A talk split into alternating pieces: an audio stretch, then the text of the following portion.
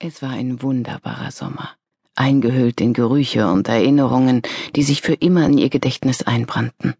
Sie stand auf dem Feld, mitten in der Heuernte, hörte das Zirpen der Grillen, schmeckte den Staub der trockenen Erde auf der Zunge, badete im irisierenden Licht der Mittagssonne, spürte die Gluthitze im Nacken, den ihre Großmutter am Abend mit einer scharf riechenden Salbe einreiben würde, derselben, die sie auch für ihre Pferde nahm.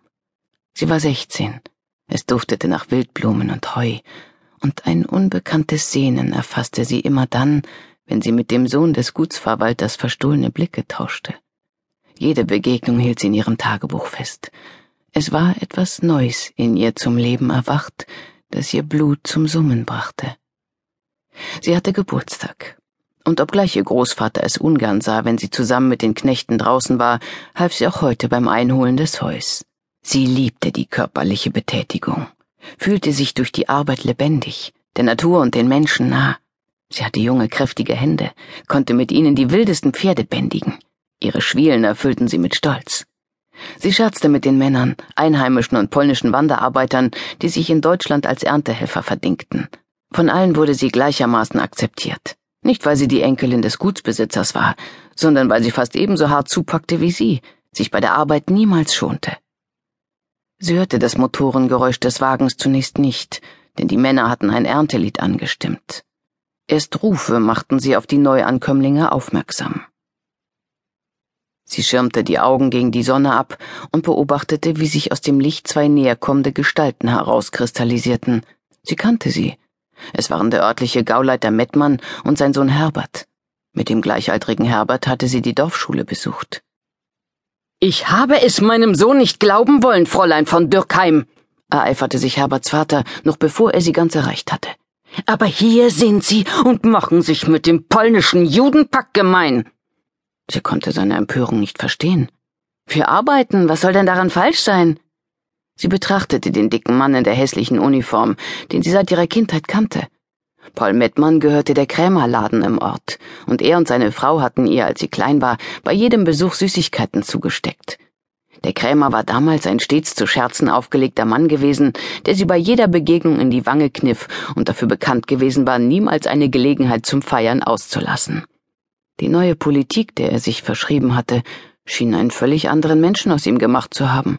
Sie erkannte den vormals leutseligen Mann nicht wieder, mit lauter und harscher Stimme gab er jetzt zu jeder Gelegenheit besserwisserische Kommentare von sich, die kaum jemanden im Dorf interessierten, weil sich der Baron von Dürkheim auch nicht dafür interessierte. Für die einfachen Bürger im brandenburgischen Dorf Levkojen war ihr Großvater weiterhin das Maß aller Dinge. Sie ließen Mettmann reden. Umso lauter meldete sich dieser zu Wort. Schließlich wollte er gehört werden. Sogar seine Art zu lachen hatte sich verändert. Die frühere Herzlichkeit war daraus verschwunden, als sei Lachen seinem Amt nicht angemessen. Auch seine Frau war eine andere geworden. Ihr Gesicht war verkniffen geworden und das Lächeln mechanisch wie ein Zucken von Gesichtsmuskeln, als sei es nicht mehr als ein Tribut der Höflichkeit, die sie ihr, Anna von Dürkheim, der Enkelin des Barons, schuldete. Immer wenn die Krämersfrau nun auf sie traf, sah sie Anna auf eine Weise an, als wüsste sie von einer Schandtat, über die sie sich nur innerlich erregen konnte, weil es nicht in ihrer Macht stand, etwas dagegen zu unternehmen. Wann hatte die Frau vergessen, was Freude war, was Lachen und Leben bedeuteten? Wenigstens ihr Sohn Herbert war der gleiche geblieben. Er war schon immer ein wenig tump gewesen. Doch nicht nur der Krämer und seine Frau veränderten sich. Auch sie.